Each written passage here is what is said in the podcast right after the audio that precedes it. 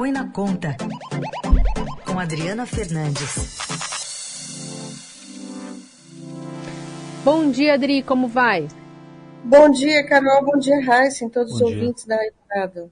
Adri, é, se hoje o presidente participasse né, dessas entrevistas e, e pudesse explicar um pouco o que, que tem feito para evitar que remédio né, fosse é, não parar na mão de quem precisa, de que um ovo não precisasse ser dividido entre crianças, né, que estão ali dependendo muitas vezes dessa merenda escolar para ter uma alimentação pelo menos inteira durante o dia. O que, que poderia ser explicado? Será que passaria a responsabilidade para o Congresso?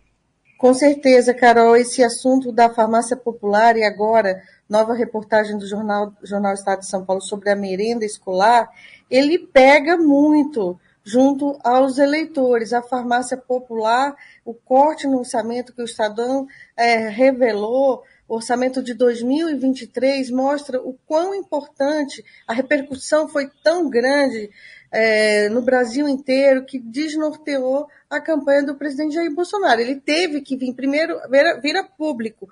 Primeiro foi os seus dois ministros, Paulo Guedes e Queiroga da Saúde, Paulo Guedes da Economia, Queiroga da Saúde. E ontem, Bolsonaro também veio a público para dizer que tem recursos, porque fez uma conexão, tem recursos que não, vai, não faltarão recursos, porque o governo dele não rouba, ele já fez esse, esse link com a questão da corrupção e ele, ele pega, ele está tentando é, consertar esse, esse problema, mas repito aqui, volto a repetir, que essa é uma questão de prioridades. O presidente não priorizou essas áreas, o governo teve que fazer um corte, porque ele não vetou o orçamento secreto, as emendas parlamentares do orçamento secreto 20 bilhões de reais. Isso foi é, saiu do orçamento, não foi vetado. Então ele não, nesse momento do que estamos falando,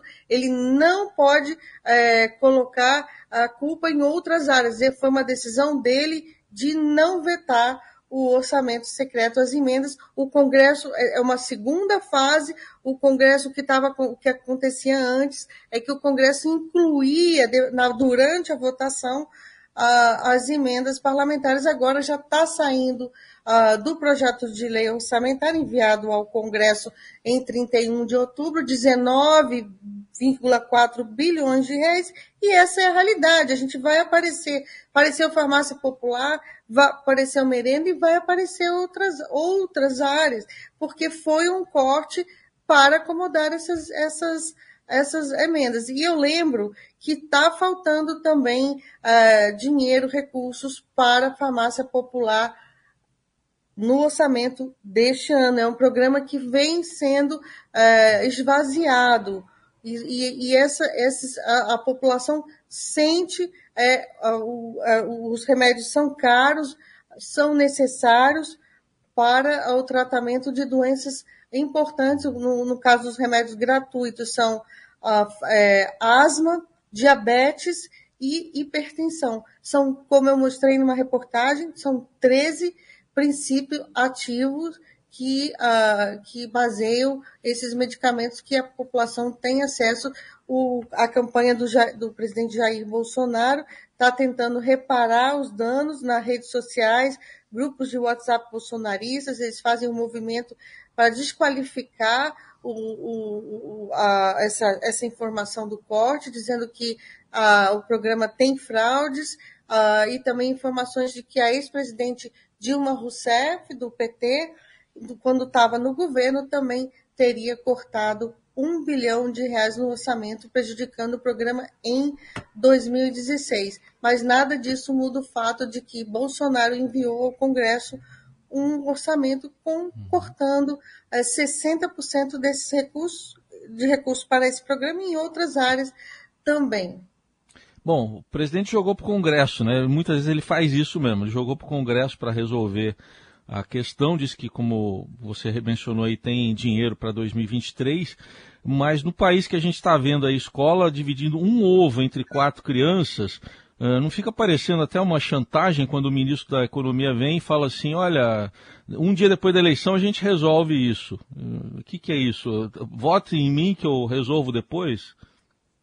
Pois é, o ministro Paulo Guedes não foi uma declaração feliz do ministro Paulo, Paulo Guedes, ele disse que era uma questão fiscal, não é um diálogo que conecta né, com a população. A população ela não sabe muito bem o que, o, principalmente os que mais precisam, os mais vulneráveis, eles não estão é, conectados com essa questão de orçamento, de corte. E então é, é, é um discurso que não está colando, uh, Heisen.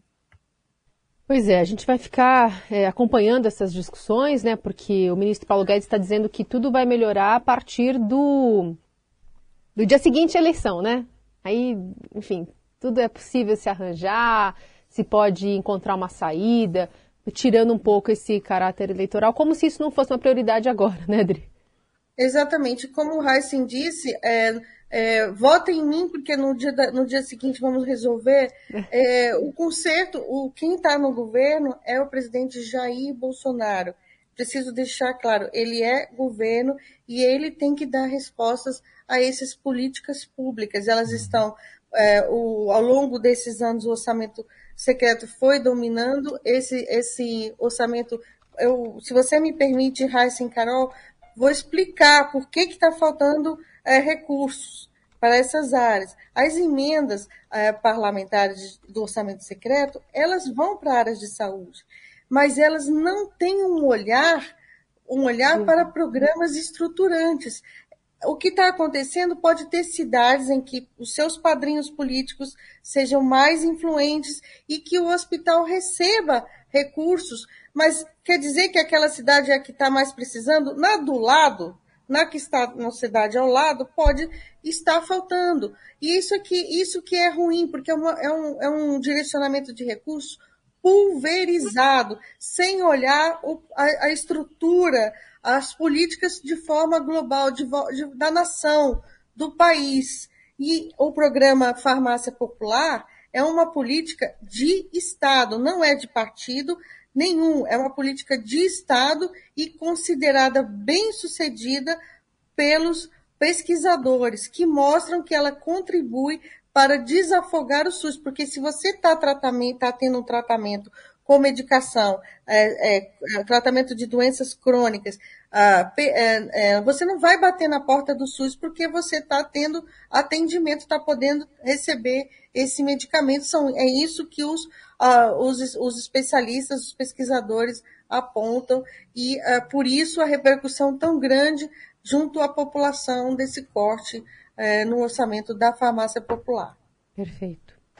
Muito Não bem aí mostrar um pouco, é, vai para um custeio e, e, e falta recursos para um programa de alcance nacional. É São 20, 20 milhões de, de pessoas que são atendidas pela farmácia popular. E a dificuldade de se reverter isso é porque né, você já colocou um peso e um poder sobre alguns congressistas ali que agora mantêm ali esse direito, querem continuar com esse orçamento secreto para o ano que vem, e aí, portanto, tirando dinheiro, porque o dinheiro né, não, não, não brota, Exatamente. tirando esse dinheiro desse bolo que estava sendo dividido para todo mundo. Né?